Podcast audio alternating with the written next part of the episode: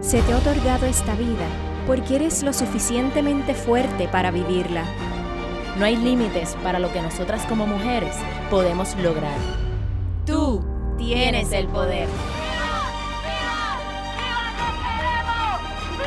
Adquiere el conocimiento para que siempre cargues con tu arma secreta.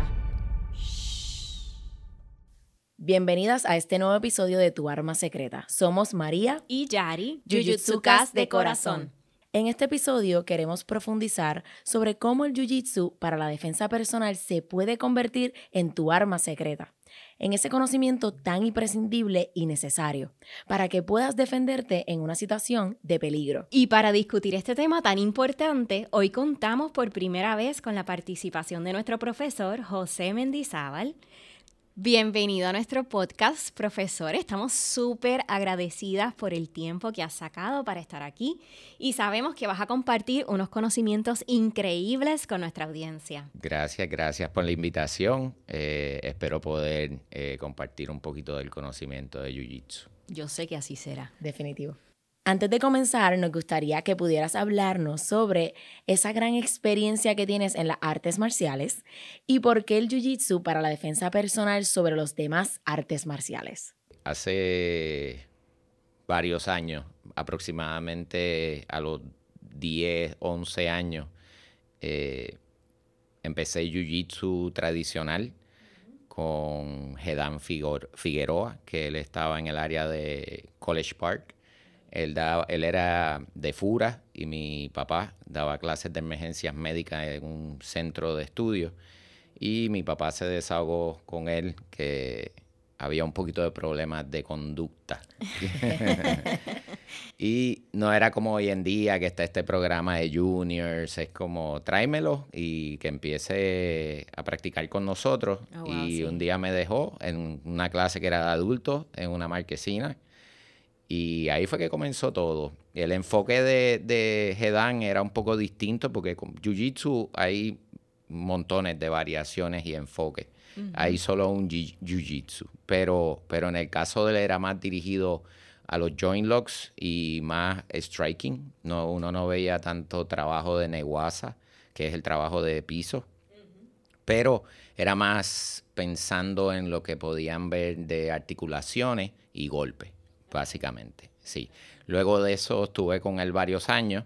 Eh, él cesó de dar clases en el área de Ocean Park y estaba un poco lejos, creo que era el área de Vega Alta o Vega Baja. Oh, no podía llegar porque es muy joven y mis papás no podían llevarme. Luego de eso comencé eh, con Jordi Hernández a hacer boxeo tailandés y Jeet Kune Do, boxeo tailandés, también le dicen Muay Thai, es el deporte nacional de Tailandia. Y Jeet Kune Do es la forma de combate de Bruce Lee. Se llama también The Way of Intercepting Fist. Y comencé con ellos, esto era en el área de Guaynabo, bien cerquita de aquí. Y ahí estuve varios años, estuve compitiendo, eh, participando de una excelente clase y un excelente eh, sifu, como se le decía en esta rama de arte marcial. Luego de eso seguí un poco más adelante, él fue al Air Force y, y cambié a entrenar con Celso Dávila. Era más dirigido eh, Kit Kundo solamente, pero hacíamos mucho striking también. Esto era en la Andalucía. Okay. Y ahí aprendimos mucho, mucho. Celso es alguien que eh, tiene muchísimo conocimiento. Y cuando estaba en este desarrollo, eh, se me dio la oportunidad como parte de mi progreso de comenzar a hacer Jiu-Jitsu con el profesor Luis Santiago en La Paraná. Okay. Y recuerdo que me lo dijeron, es, cuando empieces a hacer Jiu-Jitsu es probable que no vire. fue, fue algo bien, bien, bien común porque en el momento que comencé, yo no tenía ningún conocimiento de lo que es el enfoque de defenderse en el piso. Y desde el primer día fue un eye-opening, o sea, me di cuenta de la importancia que es conocer todos los elementos de combate, desde estar parado hasta las proyecciones y estar en el piso en una posición vulnerable. Ahora, el enfoque siempre era más dirigido al deporte. Claro. Y ahí estuve, wow, muchos años. ¿Y competiste, Mendy? Competí, competí, tuve la oportunidad de competir. En eso, pues obviamente ya uno estaba un poquito más adulto. Eh, empecé la trayectoria de ser papá y, y cesé por, de entrenar por un tiempo por cosas de negocio y, iba un poquito irregular. No iba tan consistente como al principio, que era todos los días hasta que desarrollé lo que fue Barrio 12. Y en ese proceso conocí a uno de mis mentores, que es Carlos Villares, que es uno de los primeros black belts de los valentes. Yo había visto a Carlos Villares en mi desarrollo con Luis, porque él visitaba a Puerto Rico, él vive en Estados Unidos, y él visitaba y yo siempre noté que él tenía una forma de defenderse o de, o de moverse distinta. Y siempre admiramos, siempre yo sabía lo que era Valente Brothers, pero nunca, nunca era, nunca, no estaba en Puerto Rico, era en Miami, eh, pero sabía de la reputación. Y Carlos empezó a entrenar conmigo CrossFit y yo le entrenaba one on one. Y un día le pregunté, ¿cuál, es la oportunidad de que tú, ya que estás aquí, hagamos tipo intercambio? Tú, tú me enseñas y yo te enseño y él no tenía el tiempo. Y ahí fue que él contactó a uno de los hermanos, Guy Valente, que es el que yo me reporto casi todo el tiempo, y me dieron la oportunidad de ir una semana y estar con ellos. Y desde el momento que abrí la puerta de esa academia, ese fue el game changer. Y mira qué interesante desde que comenzaste a hablar cómo fue tu trayectoria y te llevó a que fuiste a diferentes lugares donde te fue como que por pedacito te fueron dando cada una de esas, eh, ese conocimiento y de momento llegas a los valentes cuando ya estabas preparado con todo el conocimiento open, pero un nivel mucho más amplio en muchos aspectos. Tienes razón porque eh, pude, pude, no, no, no es no es correcto decir comparar, pero sí poder ver la diferencia, porque el enfoque que uno quiere en la vida con relación a lo que quieres practicar debe ser algo que, debe estar abierto. Meaning, yo te dé la oportunidad de, tú quieres competir o tú quieres enfocarte solamente en la parte de defensa personal. Y cuando yo vi que el enfoque por el estilo de vida mío, que ya yo no estaba, yo estaba practicando otras modalidades de deporte que no estaban dirigidas a artes marciales. Estaba haciendo trialo, estaba practicando CrossFit, porque tenía un negocio. Y, no había espacio para entrar en el deporte de Jiu-Jitsu, pero los valentes te daban una, una alternativa de que Jiu-Jitsu es un estilo de vida y tú haces esto como cualquier formalidad de educación y está en ti todos los días o lo más que puedas y lo que sea que tú hagas alrededor no debe jiu-jitsu interrumpir, al contrario, debe añadir por todo lo que aprendemos, ¿no? Pero el enfoque es bien distinto. Y, eso fue lo que te enamoró. Eso fue. Y si supieras que fue la filosofía, cuando yo respiré la filosofía allí, que yo vi todo lo que estaba pasando, yo teniendo un negocio que tiene que ver con enseñar también, pero ejercicio, fitness, no artes marciales vi la organización, el profesionalismo, la limpieza, la uniformidad, todo lo que envolvía y sin embargo la efectividad. Cuando empecé a estudiar la historia de los hermanos, la relación directa con Helio Gracie, eh, fue increíble. Fue, como bien dijiste, Yari, un game changer. Y a mí me gustaría aquí añadir, eh, preguntarte, ya que se menciona mucho arte marcial, deporte, el deporte del jiu-jitsu, pero el arte marcial de jiu-jitsu, y explicar aquí la diferencia. Eh, es bien importante y sería bueno y, y tengan la oportunidad en la página de YouTube de Los Valentes.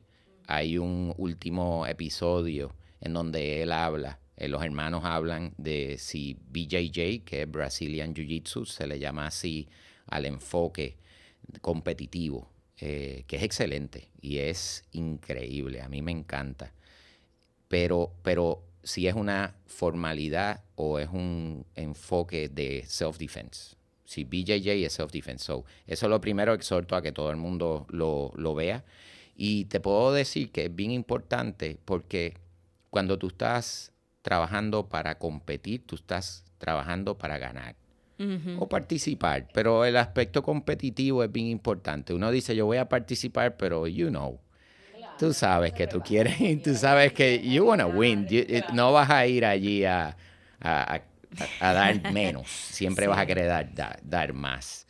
So, como ustedes bien ya saben, nosotros en las clases trabajamos desde stand-ups, stand-up self-defense para los surprise attacks, los ataques sorpresa. Correcto. Y entre esas cosas, si ponemos en una balanza muchas de las técnicas que nosotros hacemos, si nosotros estuviésemos enfocados en el deporte, estamos perdiendo el tiempo.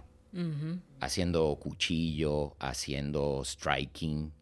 No hay necesidad si lo que tenemos es que trabajar para competir física y mentalmente para poder ganar como equipo de Jiu-Jitsu. So, eso es bien claro que cuando cualquier persona quiera entrar en el mundo de las artes marciales, saber, yo quiero competir, ya sea MMA, taekwondo, karate, lo que sea que tú quieras practicar, si tú lo vas a hacer como un estilo de vida, meaning añadir a lo que sea que tú practiques, o tú quieres enfocarte en el aspecto competitivo de eso, porque el enfoque debe ser ese. Físicamente estás ready. Si estás compitiendo, tienes que hacer una adaptación fisiológica para estar físicamente ready para competir. A eso añádele las reglas. Hay reglas, hay weight divisions, en los cinturones. So, cada uno tiene una complejidad hasta un punto que eh, para mí es fascinante, al punto que ha llegado el BJJ. Es fascinante, a mí me encanta, yo lo veo y me gusta mucho, pero hay que tener claro que es un, un enfoque distinto al de nosotros, la metodología valente. Nosotros no competimos, nosotros nuestro enfoque es los cinco elementos. Claro, y que eso es parte de lo que vamos entonces a entrar hoy, donde vamos a estar viendo cómo en cada uno de estos elementos realmente nosotros podemos encontrar esas armas para podernos defender. Y yo creo que esto es parte de lo que a mí me enamoró del Jiu-Jitsu. Eh, nunca, lo había, nunca había considerado, ¿verdad? Como, como algo para mi vida.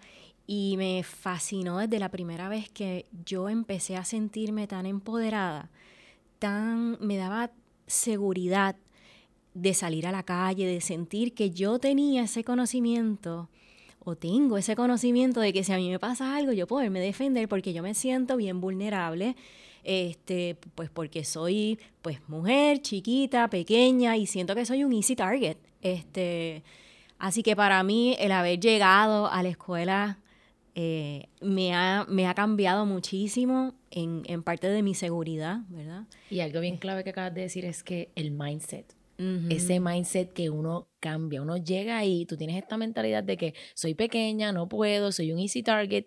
Y cuando tú entras es como que no, me he creído una mentira. Yo voy ahora a la calle y me siento tan confident de mí misma, mucho más de lo que yo me sentía. Y yo sé que cualquier altercado que pueda suceder, yo estoy lista. Y, y, algo bien importante, yo estaba antes de llegar aquí echando gasolina al lado de la academia que hay muchos deambulantes. Sí. Algunas veces estos deambulantes, por su enfermedad, están fuera de control.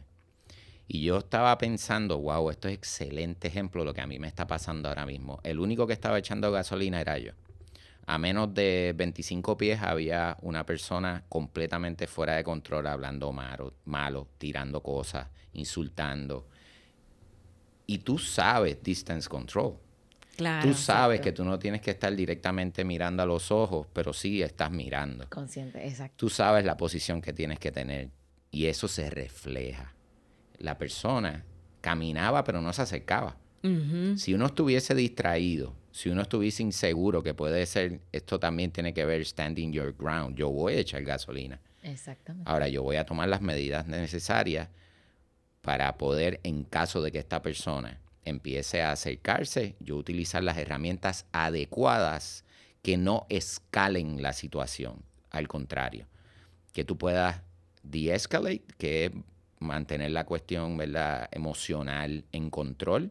Yo pueda terminar lo que estoy haciendo sin problema, pero te da esa perspectiva de, de que no tiene que ver directamente con entrar en el contacto físico de de combate. Claro. Es el mindset, como bien dijiste, de que cualquier cosa que yo hago, lo que sea que yo hago en el diario de vivir, yo estoy aplicando Jiu-Jitsu. Exacto, y dijiste algo bien clave, estaba alerta.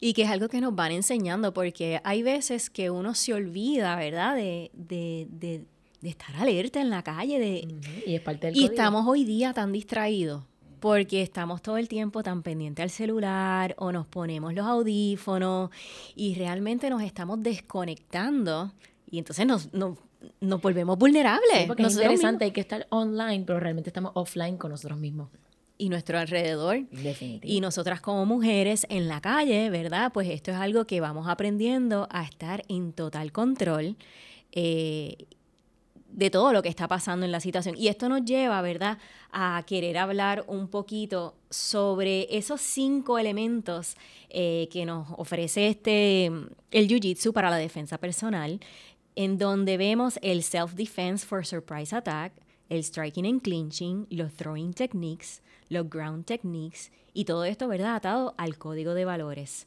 Este, de hecho, de esto dimos un preview en el primer episodio, pero hoy aquí a esto es lo que queremos profundizar porque queremos que esas mujeres que todavía no se han atrevido o todavía están pensando, ¿verdad?, en, en considerar el Jiu-Jitsu para la defensa personal como una alternativa, vean que sí hay alternativas súper efectivas para ellas. Y como yo, que he aprendido muchísimas cosas que no, no eran parte de mi repertorio de defensa, ¿verdad? Porque no las tenía en mi mente. Así que nos encantaría poder comenzar con lo que es Self-Defense for Surprise Attacks, que entendemos que de ahí parte todo. Es cierto. Eh, cuando estamos hablando de self-defense, tenemos que aclarar que no todo el tiempo, cualquier altercado, estamos de frente a la persona, hay una discusión, eh, decidimos eh, engage in the fight. Ajá. Muy, eso pasa, Sí. eso pasa. Pero muchas veces cuando estamos hablando del ambush o el ataque de sorpresa, el self-defense por sur- surprise attacks nos da las herramientas para desarrollar un reflejo correcto que nos va a llevar a los demás elementos. Por eso es que todo lo que tiene que haber, desde nos agarraron el pelo, la camisa, el brazo, la muñeca, tiraron un golpe, tiraron una patada, todo lo que tiene que ver con ataques sorpresa tiene que ver con un reflejo. ¿Cómo yo logro el reflejo? Repetición. Claro. Y yo tengo que repetir. Por eso nuestro currículo son los 27 lessons y seguimos haciendo ese círculo y yo hasta perdí la cantidad de veces que yo he hecho ese círculo. y cada vez que lo hago me da un enfoque o me da, abre los ojos a más y más detalles.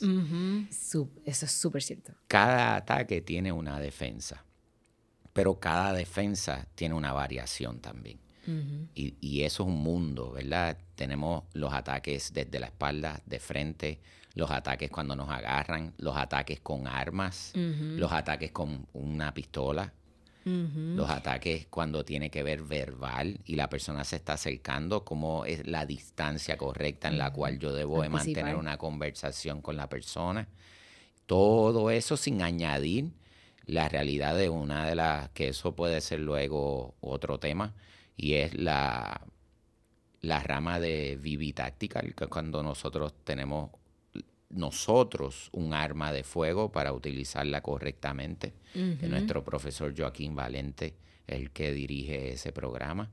O sea que todo eso tiene que ver con self-defense for surprise. Y de attacks. hecho, este, para mí una de las cosas que me sorprendió cuando comencé a, a practicar Jiu-Jitsu eh, en la escuela fue eso. Yo no sabía lo, la totalidad el- en el que abarca Jiu-Jitsu para la defensa. Yo jamás me imaginé que nos iban a enseñar cómo defendernos de, de una pistola, de un arma blanca. Eh, pistola, arma blanca, de, de palos, o sea, cosas que yo decía, wow, este es bien completo. No, y no, y nos abre los ojos a algo bien importante de Jiu-Jitsu. Y es que no importa lo grande, lo fuerte, tu tamaño. Con Jiu-Jitsu lo que utilizamos es palanca y técnica. Cuando trabajamos palanca y técnica, es desde el standing hasta los trabajos en el piso, porque en el piso logramos todo con palanca. No trabajamos con... Sí hay fuerza, la fuerza está presente, pero la técnica y la palanca siempre, siempre tienen prioridad. Y cuando estamos hablando de, como bien ustedes dijeron, que ustedes están más vulnerables quizás por ser mujer Que eso pasa en los hombres también. Lo que pasa es que quizás lo, lo. No lo expresan tanto como nosotras. Exactamente, pero esto es igual para todo. ¿De qué manera, Yari, por ejemplo, cuando tiene que hacer una técnica contra alguien, ejemplo yo, que soy más grande, quizás un poco más fuerte, que todo es debatible, pero ¿cómo tú vas a poder defenderte contra una persona más grande, más fuerte que tú, si no es con pura práctica de la forma correcta de utilizar palanca y técnica? Y es repetición de todas estas técnicas de los ataques más comunes que tenemos. Y es todos los días ponerle un poquito un poquito. Por eso antes de la clase siempre repasamos 10 minutos antes, que son porque queremos, queremos siempre eliminar ese aspecto competitivo y cambiarlo con todo lo que tiene que ver con el aspecto repetitivo de lo que es nuestro enfoque. Porque si tuviésemos, ¿verdad? Eh, eh, los 10 minutos antes sería quizás calentar, hacer drills para participar de algo un poquito más específico a lo que tiene que ver competir. Nosotros nos vamos más con lo que es practicar y repetir lo que son las técnicas de ataque sorpresa. Y a mí me encanta porque hay una clase en donde se hace esta simulación de ataque sorpresa, el self-defense lo amo, Lo amo, lo amo. a mí me encanta. Wow, al principio para mí fue intimidante, ¿verdad? Porque pues es la primera vez que tú estás parada en un círculo con todas estas personas y tú eres el centro y poco a poco cada una de estas personas viene a hacerte un surprise attack. Y al principio yo puedo decir que yo me puse bien nerviosa, pero bien nerviosa porque decía, Dios mío, yo podré hacer esto. pero poco a poco, y aquí viene lo que estábamos hablando con la repetición y la repetición y practicar y practicar, incluso cada vez noto que tengo un poco más de seguridad dentro del defense circle, que reacciono hasta más rápido, más instintivo. Y, e, y, eso mismo, pues a la larga me da más seguridad porque digo, wow, ya mi cuerpo está reaccionando. Ya no estoy pensando. Y yo lo veo en, en, los ojos cuando de repente hacen una técnica y ponen esa cara de... Exacto. ¿Por qué? Porque tu cuerpo reaccionó antes que tu mente. No pensaste, lo hiciste. Y eso crea una impresión de, wow, wow, yo hice esto. Y lo hemos visto con varios de nuestros compañeros. A mí me encanta. A mí me ha pasado y la ha pasado a compañeras conmigo cuando yo hago el ataque y ella es como, wow, me salió. Exacto. ¿cómo era después? Pero me salió. Entonces, eso es. Y, te, mí y te prepara mentalmente, porque no es fácil pararse ahí en el medio con cinco personas alrededor. No, ya es intimidante. Están de espaldas, están de frente, pueden tener un palo, pueden tener un cuchillo, pueden tener una pistola y dentro de un ambiente controlado y seguro yo estoy poniendo esto en práctica. Así mismo es. Yo recuerdo cuando me hicieron el primer ataque con pistola, recuerdo que fue uno de los compañeros y yo no me lo esperaba.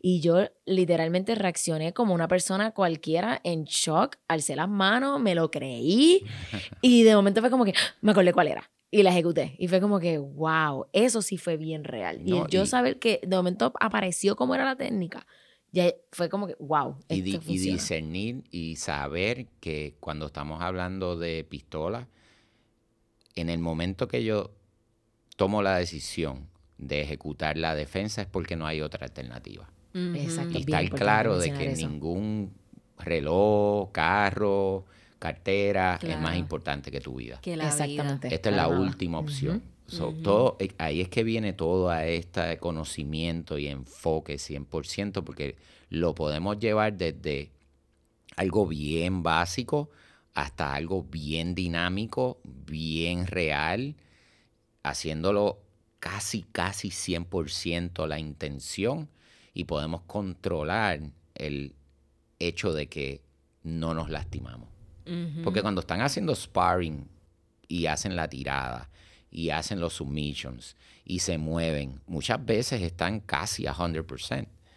Yet hay un control, hay una seguridad, y lo ponemos en práctica, se dan cuenta de que estoy utilizando mucha fuerza porque me estoy cansando, se dan cuenta de que no me posicioné de tal manera para poder utilizar la palanca, cuestión de que la persona haga el tap, que es que se rinda, que fue efectivo la técnica. Pues lo mismo es en self-defense for surprise attacks. A mí me agarraron el pelo, utilicé una técnica de articulación y si mi posición no es la correcta, no vas a poder neutralizar la situación. Eso es que volvemos. Todo viene a repetición y estar enfocado en la técnica correcta. Por eso es que nos especializamos en eso, porque no hay tiempo para más nada. Que no sea especializarnos es sobrevivir. Brutal. Por eso estamos aquí. Exactamente. y esto nos lleva de los surprise attacks a lo que es striking and clinching. Si nos puedes abundar un poquitito sobre, pues, qué es striking and clinching, ¿verdad? Y cuáles son las armas que quizás puedan ser más efectivas, especialmente para una mujer. Ok, perfecto. Striking and clinching, nosotros estamos acostumbrados a verlo en lo que es MMA, lo que es boxeo, cualquier modalidad o cualquier situación donde nosotros pensamos en pelear, hay un striking. Uno está pensando en golpe. Pero realmente en la manera que nosotros aprendemos el striking y el clinching en nuestra metodología, no es pensando en el aspecto competitivo, que es un aspecto de competencia en el cual hay, hay público, hay pay-per-view. O sea que tiene que ser entretenido. I have to engage. Yo tengo que intercambiar golpes, yo tengo que eh, hacer un, buen trabajo porque hay unos promotores, hay unos auspiciadores. La pelea tiene que ser entretenida. Si yo estoy en mi casa y estoy viendo a una persona corriendo, y cuando uno ve un boxeo y ves al tipo, uno lo primero que dice, ah, es una gallina o lo que sea. yo me acuerdo. Ay, qué todo porquería. eso, qué porquería, bu. Pues nosotros queremos ser bu. queremos ser Nosotros queremos, quien maneja la distancia tiene gran eh, oportunidad de manejar el daño. Entonces, las herramientas de striking de nosotros, que tienen que ver con absolutamente todo, desde aprender a golpear con las manos abiertas, porque no tiene que ser solo con las manos cerradas, en donde hay un alto riesgo de romperte los huesos, ¿verdad? Porque cuando tú golpeas con una mano cerrada, hay una gran probabilidad de que tú te lastimes. Con la mano abierta, un palm strike, tú consigues gran parte del daño prácticamente idéntico sin esa probabilidad de romperte la mano. Y eso es interesante porque yo no lo tenía. Eso es una de las cosas que yo, es más, nunca había pensado, pensado dar un puño. Bueno, no un puño, un strike de mano abierta. Mano abierta. El slap, elbow strikes, headbutts, knee strikes, todas las patadas. Entonces, como yo utilizando estas herramientas de striking puedo o mantener la distancia, porque no quiero que se me acerque. Ejemplo, el caso que pudo haber escalado hoy, que la persona se toma el, atrevimiento de empezar a, acercarse y uno verbalmente empieza a dar unos mensajes, pero si rompe un espacio, luego de la alerta, eso es excelente ejemplo, el psychic, el pisado, el jab ese tipo de, yo estoy manteniendo la distancia o estoy utilizándolo para cerrar la distancia. Hay un espacio en el cual yo no quiero estar, que es en donde hay un tipo de suerte, como yo digo, ¿verdad? Eh, ambas personas están intercambiando golpes, hay un descontrol y se puede zafar un golpe en el cual cualquiera de las dos partes puede ir al piso, porque es un knockout. Nosotros queremos minimizar eso. ¿Cómo? Manteniendo la distancia o cerrando la distancia, que no necesariamente tiene que ser llevar la persona al piso. Porque ustedes han visto cómo trabaja, por ejemplo, la técnica de cinturada, cuando ponen la persona al lado. No necesariamente yo puedo quedarme en base y mantener esa persona neutralizada en, una en, en, en sus pies sin tirarlo al piso. Y es un control buenísimo que nosotros tenemos. Son no necesariamente el clinch tiene que ser para ir al piso. Sí es un puente para luego hacer la proyección y seguir el trabajo en el piso que sea necesario. Pero yo tengo la opción con el striking and clinching de o mantengo la distancia, que también aprendemos las defensas cuando los golpes vienen. Sí, cómo nos movemos, cómo tenemos que caminar. Eso es interesante porque yo no sabía protegerme, ¿verdad? Como cuando uno sube así el brazo y se protege la cabeza, ¿verdad? Porque eso es lo más importante que yo he ido aprendiendo, esa protección de la cabeza. ¿Cómo es la posición de cada golpe? Tu postura, dónde tiene que estar tu mentón, tu posición de los pies, cómo te debes desplazar, cómo es la importancia de la base para todo lo que nosotros aprendemos, desde la posición de pelea hasta lo que estamos haciendo en el suelo, base, base. Y conlleva mucha coordinación. Mucha coordinación, que es buenísimo. Que excelente. Es excelente estímulo. Sí, exactamente. Tener, trabajar con la coordinación. Exactamente. Empiezas a desarrollar otras habilidades que tú desconoces y es interesante porque tienes que hacer tantas cosas a la misma vez y tu cuerpo empieza como a, espérate, ¿qué estamos haciendo? Y tu cerebro está como que, espérate, espérate, tienes que estar alerta a mano derecha, a mano izquierda, al frente, atrás, por todas partes y empiezas a desarrollar unas habilidades que es bien interesante porque te lleva a tú sentirte aún más en confianza y seguridad de lo que estás haciendo y evitar es lo más importante, yo creo, en, esta, en este aspecto. Definitivo. Uno al principio parece,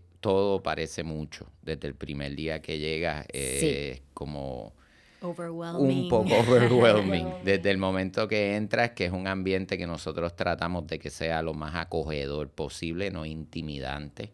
Eso lo logramos, obviamente, como ustedes eh, invitamos a todos a que participen y vean las facilidades, pero esto fue eh, inspirado y enseñado por nuestros mentores. Así es Headquarters. Headquarters es un ambiente que respiras paz. Y lo interesante es que, así mismo es. Y hoy y yo tuve la experiencia y estoy concuerdo contigo. Y hoy tuve eh, algo, que estaba quería mencionar era que hoy día nosotros queremos todo para ayer. Entonces entramos y ya queremos aprenderlo de que en tres días, en un mes. En un mes ya yo poder hacer todo. No, entonces esa parte es lo que yo creo que me ha trabajado mucho a mí en específico, hablo de mi verdad, en mi experiencia, porque como uno hace una cosa en la vida es como uno hace todo. Y yo soy bien hyper, a mí me gusta tener todo rápido organizado, ya yo tenerlo todo listo, ya yo tener toda la información y ya yo poder ejecutar. Entonces, en, eh, cuando yo entré a la escuela, parte ha sido una terapia para mí, en el sentido de que slow down, porque no hay prisa, no hay que competir. Esto es un conocimiento que tú estás adquiriendo cada día y que es valioso y que estás viendo los frutos en ti.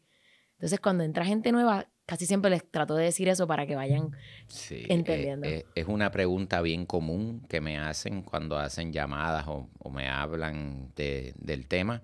¿En cuánto tiempo yo voy a estar ready? ¿Cuánto, ¿Cuánto, tiempo? Y eso es bien importante porque esto no es algo que vas a aprenderlo en un fin de semana, en un seminario. Eh, el detalle es que hay que ser realista. Y esto es algo que tiene o debe ser un estilo de vida. Porque esto, el aspecto repetitivo es lo que vas a lograr, mushin, flow.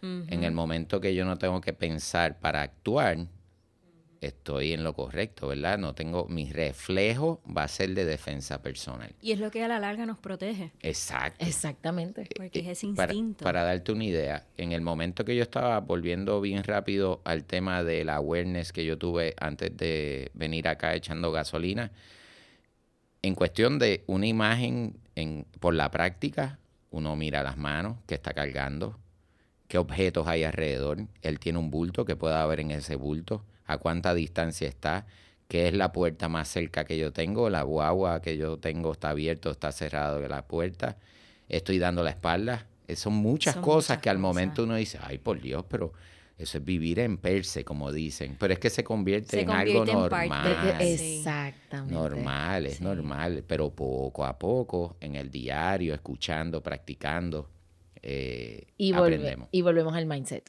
si tú dices que, ah, es que eso es vivir en perse, entonces te estresas y no lo haces. Versus si yo pienso, es que esto es por mi bien, está la alerta, es parte de la vida, es diferente. Eso es así. Siempre, siempre esperando lo mejor, pero preparados para lo peor. Exactamente. Y hablando de eso, ¿verdad? Porque uno, y volviendo un poco a la parte del striking, uno a veces piensa como que, ay, pelear con puño, eso lo hace cualquiera, ¿verdad?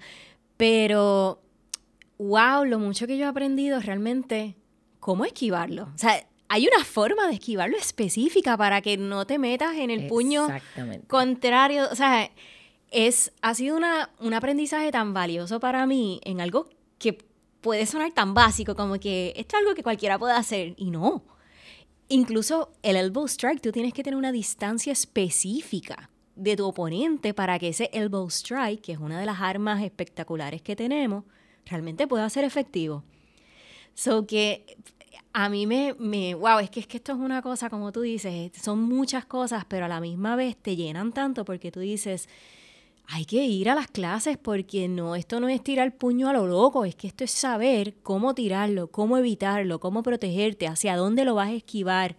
La este importancia de cerrar ese espacio o de mantenerte lo suficientemente lejos para poder controlar ese daño. Y lo vemos lo difícil que es, que yo estoy todo el tiempo con eso, en términos de no caer en esa en esa conducta normal de intercambiar golpes. Exactamente, y para mí es de mis clases más retantes. Y, es retante porque tengo que estar recordándolo todo el tiempo, porque viene un, un, aspecto emocional que es Fudoshin, Emotional Balance, en donde you're gonna get punched in the face probably.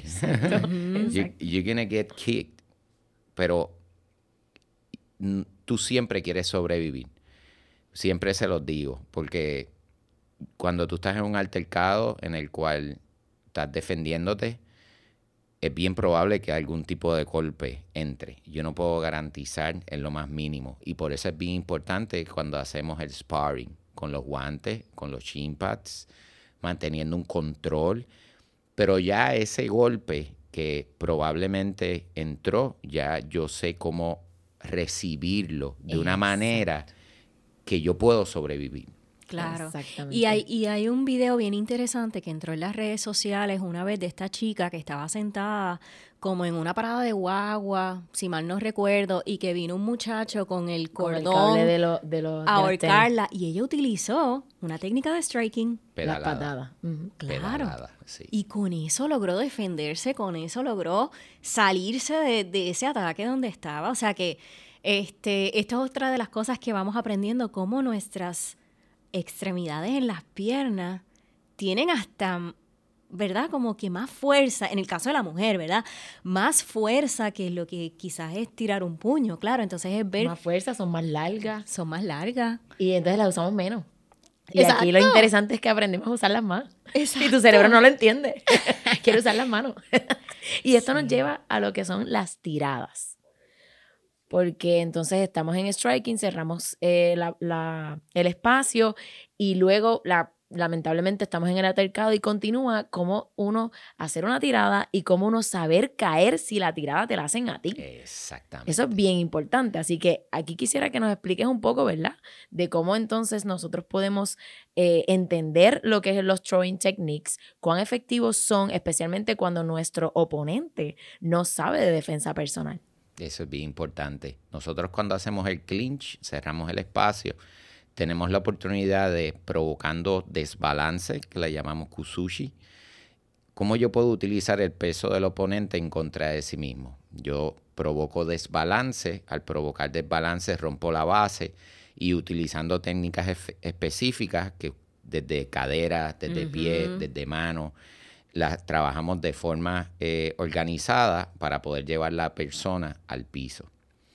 Esta tirada puede ser un knockout throw. Muchos de los casos hay que tener obviamente la conciencia de que puede terminar la pelea en el caso de que tiraste a la persona, cayó de cervical y puede hasta provocar la muerte. esto es serio. esto, no, esto, es esto, esto es algo que nosotros tenemos que tener la sensibilidad para saber y hacer un assessment de a dónde yo quiero llevar el combate, desde un pensamiento de defensa. Y eso es bien importante, porque yo puedo hacer una tirada sumamente rápida, agresiva, en donde las repercusiones pueden ser bien grandes. O sea que esto tiene que ser para algo que realmente lo amerita.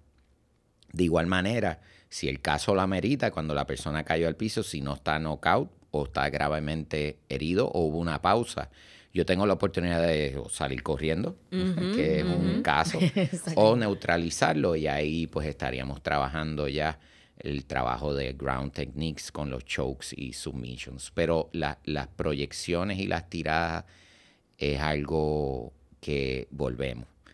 Requiere mucha práctica este elemento de entender todo lo que tiene que ver la base, el footwork, cómo yo provoco el desbalance como yo provoco que en mi mente como ceder, no resistir, porque como yo bien les dije a ustedes, si la persona me empuja, yo no puedo resistir, yo quiero aprovechar ese empujón y alar, so tengo que usar menos fuerza.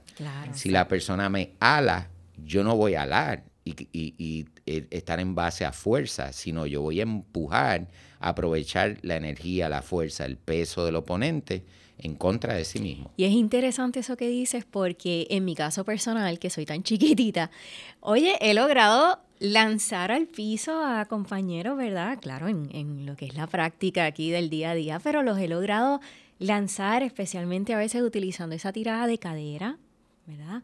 Este, donde yo soy bien chiquitita y, he podido lanzar a personas bien grandes y para mí ha sido como un eye-opener, como que ¡Ah! esto funciona. Empoderante. Y lo interesante es que hay tantas modificaciones para una misma tirada, dependiendo del tamaño, con quién estás. Yo soy un poco atrevida y los otros días fui con uno de mis compañeros, Johan, que lo conocemos, que él es bien alto. él mide como 6'3". Sí. y yo dije, no, yo voy a hacer esta tirada y yo voy a ver si yo puedo con alguien más alto. Y era para retarme a ver si si realmente yo podía y es que funciona. Tienes la técnica y funciona. Y para mí eso es lo más interesante y lo más que me encanta de las tiradas y creo que es lo más difícil para mí es sentir ese estímulo hacia dónde estoy yendo y hacia dónde está yendo la otra persona para yo saber qué es lo que voy a hacer. No por el mero hecho de sé cómo es la técnica, tratar de ejecutarla sin sentir ese estímulo. Y eso para mí significa tener, estar en sintonía y conexión con tu cuerpo. Y hoy día estamos bien desconectados con nuestros cuerpos. Y eso es parte de lo que el Jiu-Jitsu a mí me encanta y me ayuda a yo seguir conectada aún más conmigo misma. Sí, algo bien importante, como bien dijeron, nosotros tenemos la oportunidad de tirar, pero hay una probabilidad de que somos tirados. Exacto. O no solo nos tiran, perdemos el balance por X o Y y tenemos que saber caer. Claro. Eso es parte. Y aprendemos a caer de espalda, de lado, de frente, rodar, rodar sin lastimarnos y golpearnos nuestro cuello, nuestra cabeza.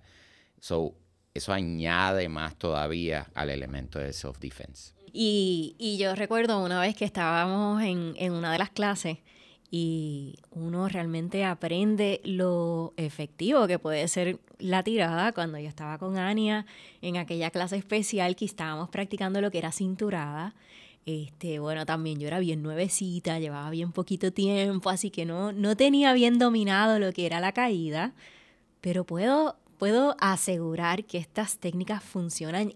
Yo caí, obviamente no, no, no caí correctamente, y pues me lastimé bastante mi cuello, pero automáticamente, o sea que yo no pude continuar, de hecho ese día no pude continuar la clase y estuve yo creo que una semanita poniéndome hielo, así que puedo asegurar que estas técnicas realmente funcionan, realmente pueden hacer un daño a tu oponente y te puede dar la oportunidad de poder escapar o continuar, ¿verdad? El altercado si es que así lo amerita. Y ahí es que entonces entramos, ¿verdad? Luego de lo que son las tiradas con los ground techniques. Así que si podemos entonces ya profundizar ahí. El, el, ground technique nos da la oportunidad de no solamente eh, neutralizar a una persona mucho más grande, más fuerte que nosotros, de una, desde una posición eh, superior como es el mount o el side control, donde yo tengo mi peso o mi cuerpo encima de la persona. Nosotros trabajamos con nueve pins, que son posiciones de control, alrededor de esos pins están los chokes y los submissions, meaning eh, articulaciones o presiones a, eh, a, los joints, a los tobillos, rodillas. O el choke, que lo que hacemos es lograr que la persona pierda el conocimiento. O sea, que cae passed out. El detalle de esto es que nosotros podemos también con Jiu-Jitsu aprender a defendernos en estos ground techniques cuando, cuando nosotros somos los que estamos en esa posición de desventaja y utilizar estas herramientas de Jiu-Jitsu para sacar el mejor provecho de lo que en teoría el guard, para, para usar un ejemplo, tú estás, tu espalda está en el piso. Es una posición donde estás sumamente vulnerable y sin embargo es una posición de la que, en la que tenemos montones de opciones.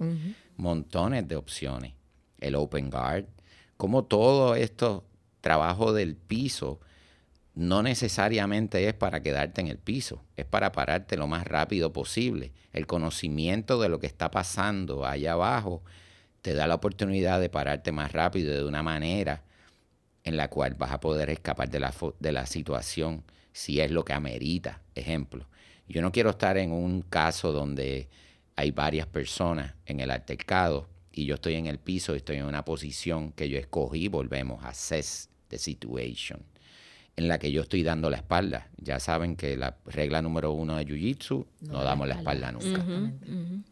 eso es bien importante y ahí entra algo que tenemos que, el enfoque.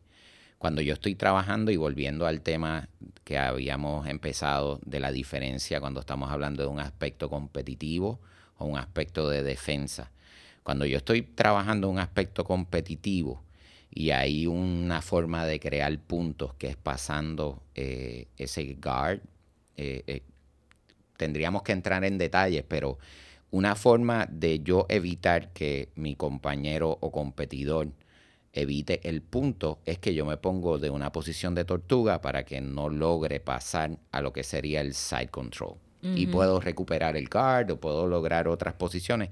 Eso es infinito. Es increíble como, como de ahí salen tantas cosas. Pero a lo que vengo es que eso es algo que nosotros no hacemos. Porque una cosa es en donde hay reglas, donde no se permiten los golpes, donde hay un propósito de evitar perder, porque hay puntos. Pero eso no va a pasar en la calle, eso no va a pasar en un caso real en donde yo puedo ir la espalda, mi espalda está expuesta, mi cervical está expuesta. Yo nunca dejo que eso pase. Nosotros no tenemos un caparazón como las tortugas que nos protegemos. nosotros tenemos que estar bien importante de evitar siempre dar la espalda. Otro aspecto del piso bien importante es utilizar más tus piernas que tus brazos. Eso lo habíamos hablado. Exactamente, y usar tu cabeza como una extremidad. Exactamente. Cuando yo aprendo a balancear mi cuerpo, a moverme de una forma organizada, utilizando cerrar o abrir el espacio en el piso, es, fascinante porque es un juego de ajedrez. Es un juego, es, un mundo. Y entonces, al principio es bien difícil porque si estamos hablando de una persona que acaba de empezar, estamos invadiendo su espacio. Eso iba a hablar. por eso es bien importante que el ambiente sea uno bien profesional, que haya higiene, respeto, haya una camaradería en donde yo tengo un, un, espacio en donde yo estoy invadiendo ese espacio, so yo tengo que lograr que la persona se sienta lo más cómoda posible en ese proceso de acostumbrarse a que una persona sea hombre o mujer me invade ese espacio. eso es bien importante. Y volvemos a que cuando nosotros aprendemos a movernos en el piso de forma segura, en la que nuestra cabeza no se lastima, nos movemos sin eh, lastimarnos nuestras extremidades, nosotros podemos abrir los ojos a un escenario en donde puedo terminar la pelea en el piso con los chokes o los submissions o puedo lograr escapar de la situación parándome, manteniendo la persona en el piso y salir ileso y sobrevivir. Que siempre pensamos en Jiu-Jitsu como que Jiu-Jitsu es en el piso siempre y está bien lejos de eso. Sí, trabajamos mucho porque hay el, el gran por ciento de las situaciones va a haber un clinch y bien probable va todo al piso. Y yo tengo que estar claro de que yo me voy o no me voy a quedar en el piso. Y eso es bien importante. Y yo creo que más allá de, ah, sí, sé hacer una tirada, sé caer o sé hacer sparring, sé cómo caer en el piso, sé qué voy a hacer luego de que me hagan esta posición o la otra. Yo creo que es también sentir cuando caes, cómo caes, si te das ese golpe y tú mismo trabajar esas emociones que puedan relucir, salir a relucir.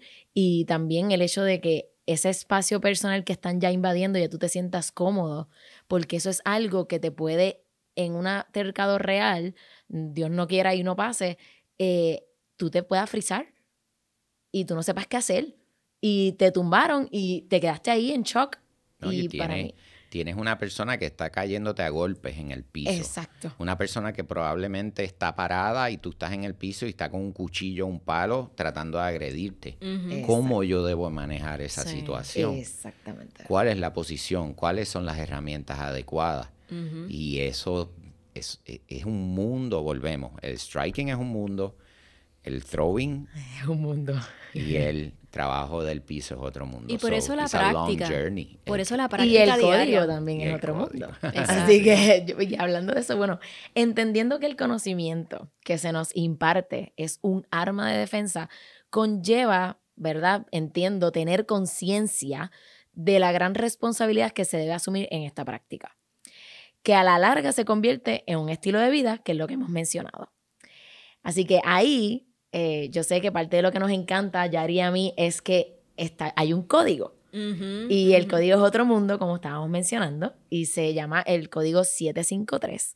Y eh, parte de lo que a nosotras nos encanta personalmente, ¿verdad? Aquí hablando, es que nuestra escuela, que, ¿verdad? Tu escuela, sostiene esta práctica bajo este código de conducta y ética que dentro de todo lo que está sucediendo en, en el tatami, nosotros tenemos unos valores de protegernos, trabajar como equipo, colaborar y queremos que abundes más sobre qué es el código, cuán importante es, porque es lo más importante en Jiu-Jitsu. Sí, el, secreto de Jiu-Jitsu, como dice uno de nuestros mentores, el doctor Pedro Valente Padre, el secreto de Jiu-Jitsu está en la filosofía. El 753 está basado, el 7, que es el código Bushido, es el código del cual se regían los samuráis. El 5 son cinco pilares para mejor calidad de vida y el 3 son las tres mentalidades. Cuando nosotros estamos en el tatami, ustedes ven la foto de nuestros mentores y abajo hay unos, unos kanji characters que dicen Bun Bu Ryodo. Y es la, el balance que tiene que existir en el conocimiento marcial con la educación. Y cuando hablamos de la educación, tiene que ver con el código. Y otros elementos, obviamente, de la historia, conocer todo lo que tiene que ver con Jiu-Jitsu. Pero en el caso del 753 nos da un norte, nos ayuda a tener unos fundamentos importantes desde tener rectitud, valentía, respeto, lealtad, hasta la mentalidad de Sanchin, que es el awareness, que está como parte del 3, el balance emocional, eh, como parte del 5, comer bien, descansar, hacer ejercicio, higiene. Por eso es que esto se traduce a nuestra vida, porque va más allá del tatami. Es algo que, a la larga se convierte en parte de ti. Todo.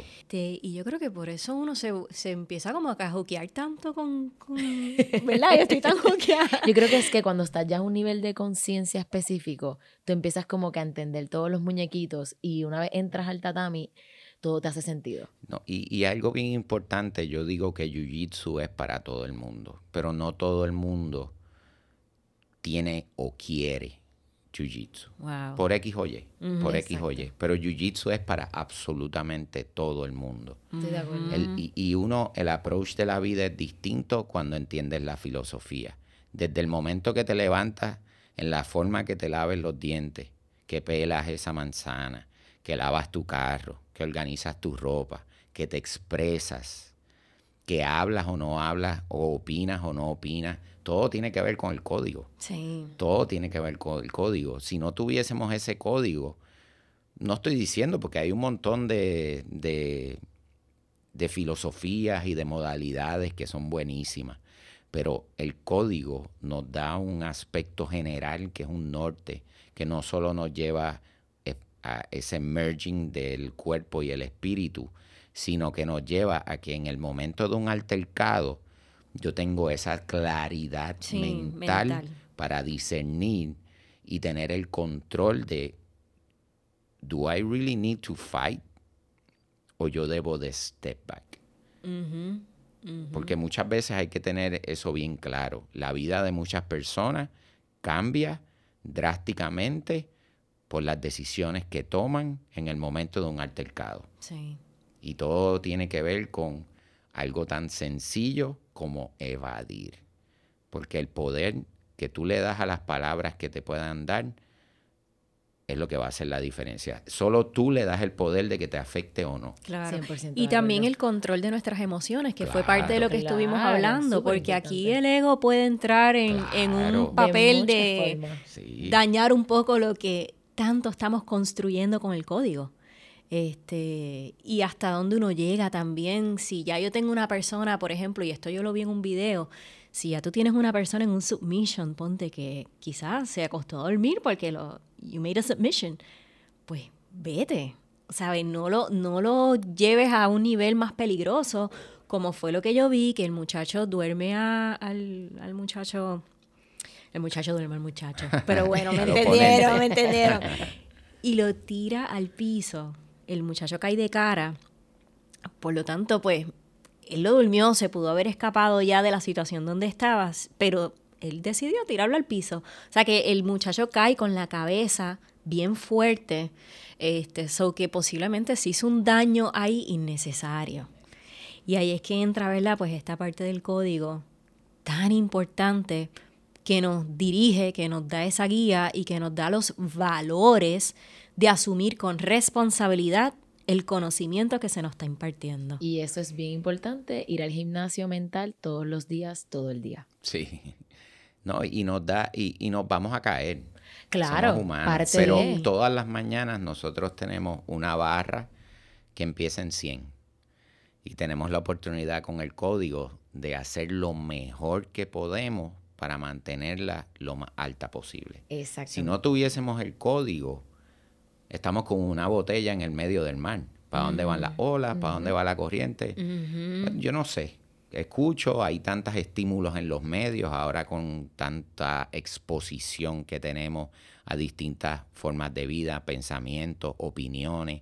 Y si yo no tengo una base que me ayuda a discernir de lo que realmente es importante o lo que es positivo a lo que es un poco extremo quizás o es distinto a lo que debe ser lo correcto, pues entonces estoy aprendiendo estas técnicas de defensa personal que pueden ser un problema mayor. Porque cuando nosotros aprendemos estas cosas y yo no tengo esta filosofía, yo puedo convertirme en peor persona.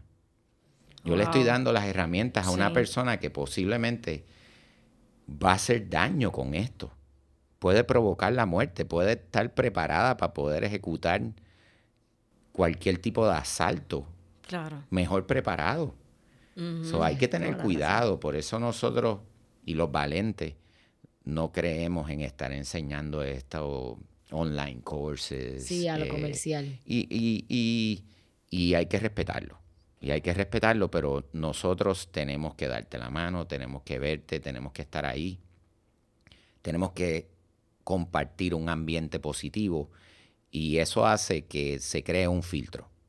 Y ese filtro es ponerse el kimono, entrar al tatami, saludar, seguir el código. Y eso requiere disciplina, eso mm, requiere poner el ego en el carro, allá afuera, porque es una decisión y yo estoy de acuerdo con cualquiera de las dos. Si la decisión es abrir la puerta a Jiu-Jitsu y trabajar para aprender a defenderte y mejor estilo de vida, ¿verdad? Por, por, porque es una cadena. O simplemente no es el momento por X o Y, porque las personas pasan distintos ups and downs en la vida y no es el momento, pero hay que mantener la puerta abierta a que posiblemente esa persona ahora no, pero en un futuro tiene mejor disposición de aprender. O simplemente es el filtro para las personas que vienen a aprender esto para hacer daño no se van a sentir cómodos en este ambiente. Claro, exacto. And I'm okay with that. Y eso es lo que me encanta de nuestro ambiente, ¿no? Seguro. Y bueno, pues hasta aquí llegamos. Este es el fin, ¿verdad? De nuestro episodio con nuestro profesor José Mendizábal. Queremos darte las gracias, profesor, por estar hoy. Realmente ha sido un verdadero placer y has quedado de maravilla y ha sido una experiencia bien bonita, así que te lo agradecemos y esperamos que esto se repita Así que mujeres, las invitamos a seguirnos en Instagram a tuarma.secreta y cualquier duda o comentario que deseen compartirnos, estamos abiertas a recibirlos. Recuerden escucharnos a través de Spotify, Google, iHeart, Apple Podcast, Podbean y Amazon Podcast. Esperamos continuar inspirándolas a buscar en el Jiu-Jitsu una práctica que les ayudará en todos los aspectos de tu vida. Eso es así. Y como siempre, nos despedimos con un mensaje positivo y esta vez de parte de Elio Gracie, que nos dice... El Jiu-Jitsu es para la protección del individuo, del hombre mayor, del débil, del niño, de la señorita y la mujer joven, cualquiera que no tenga los atributos físicos para defenderse. Gracias por escucharnos. Somos Yari y María, Jiu-Jitsu de corazón. Esperamos verte en el tatami.